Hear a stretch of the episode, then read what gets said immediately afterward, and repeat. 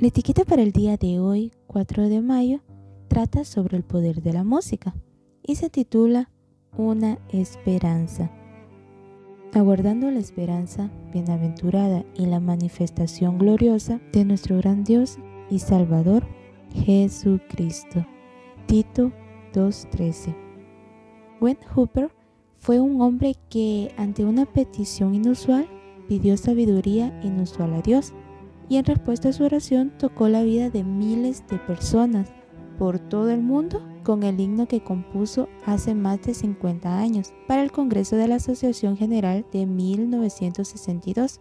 Las declaraciones que acompañan esa melodía han hecho vibrar los corazones de todos los que se unen en el mensaje y les ha dado fuerza para seguir creyendo y trabajando cuando las circunstancias no parecen tan alentadoras. Además de dedicarse a la música y perfeccionarse cada vez más en ella, Gwen sirvió como pastor y por mucho tiempo formó parte del equipo de La Voz de la Esperanza, un programa radial emitido en cientos de emisoras por todo el mundo, en más de 30 idiomas. Gwen también formó parte como barítono del cuarteto Heraldo del Rey que justamente acompañaba ese programa radial. En medio del dolor que vivía la nación después del ataque a Pearl Harbor en 1941, las voces de estos hombres se elevaron, entre otras, para anunciar el mensaje de salvación, y el número de sus radioescuchas se triplicó en cuestión de días.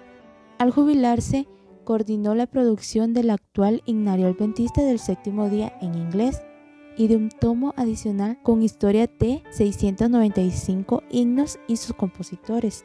Además, compuso obras y arreglos para solos, cuartetos, coros y orquestas.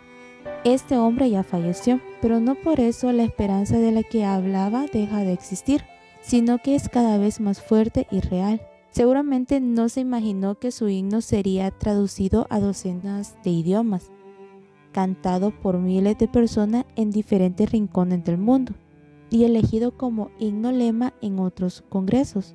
Al cantarlo con el coro de la Universidad Adventista del Plata, he visto a cientos de personas emocionarse con esta esperanza, sean de nuestra denominación o no. Así como en la guerra de Pearl Harbor, nuestras voces pueden elevarse encima del desánimo que reina en el mundo y compartir la gran esperanza que tenemos que vibra en nuestro ser.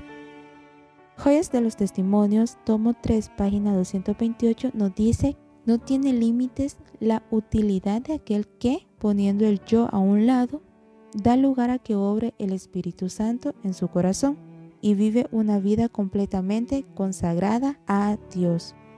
Después de escuchar esta gran meditación, te hago una pregunta. ¿Cómo compartirás tu esperanza hoy?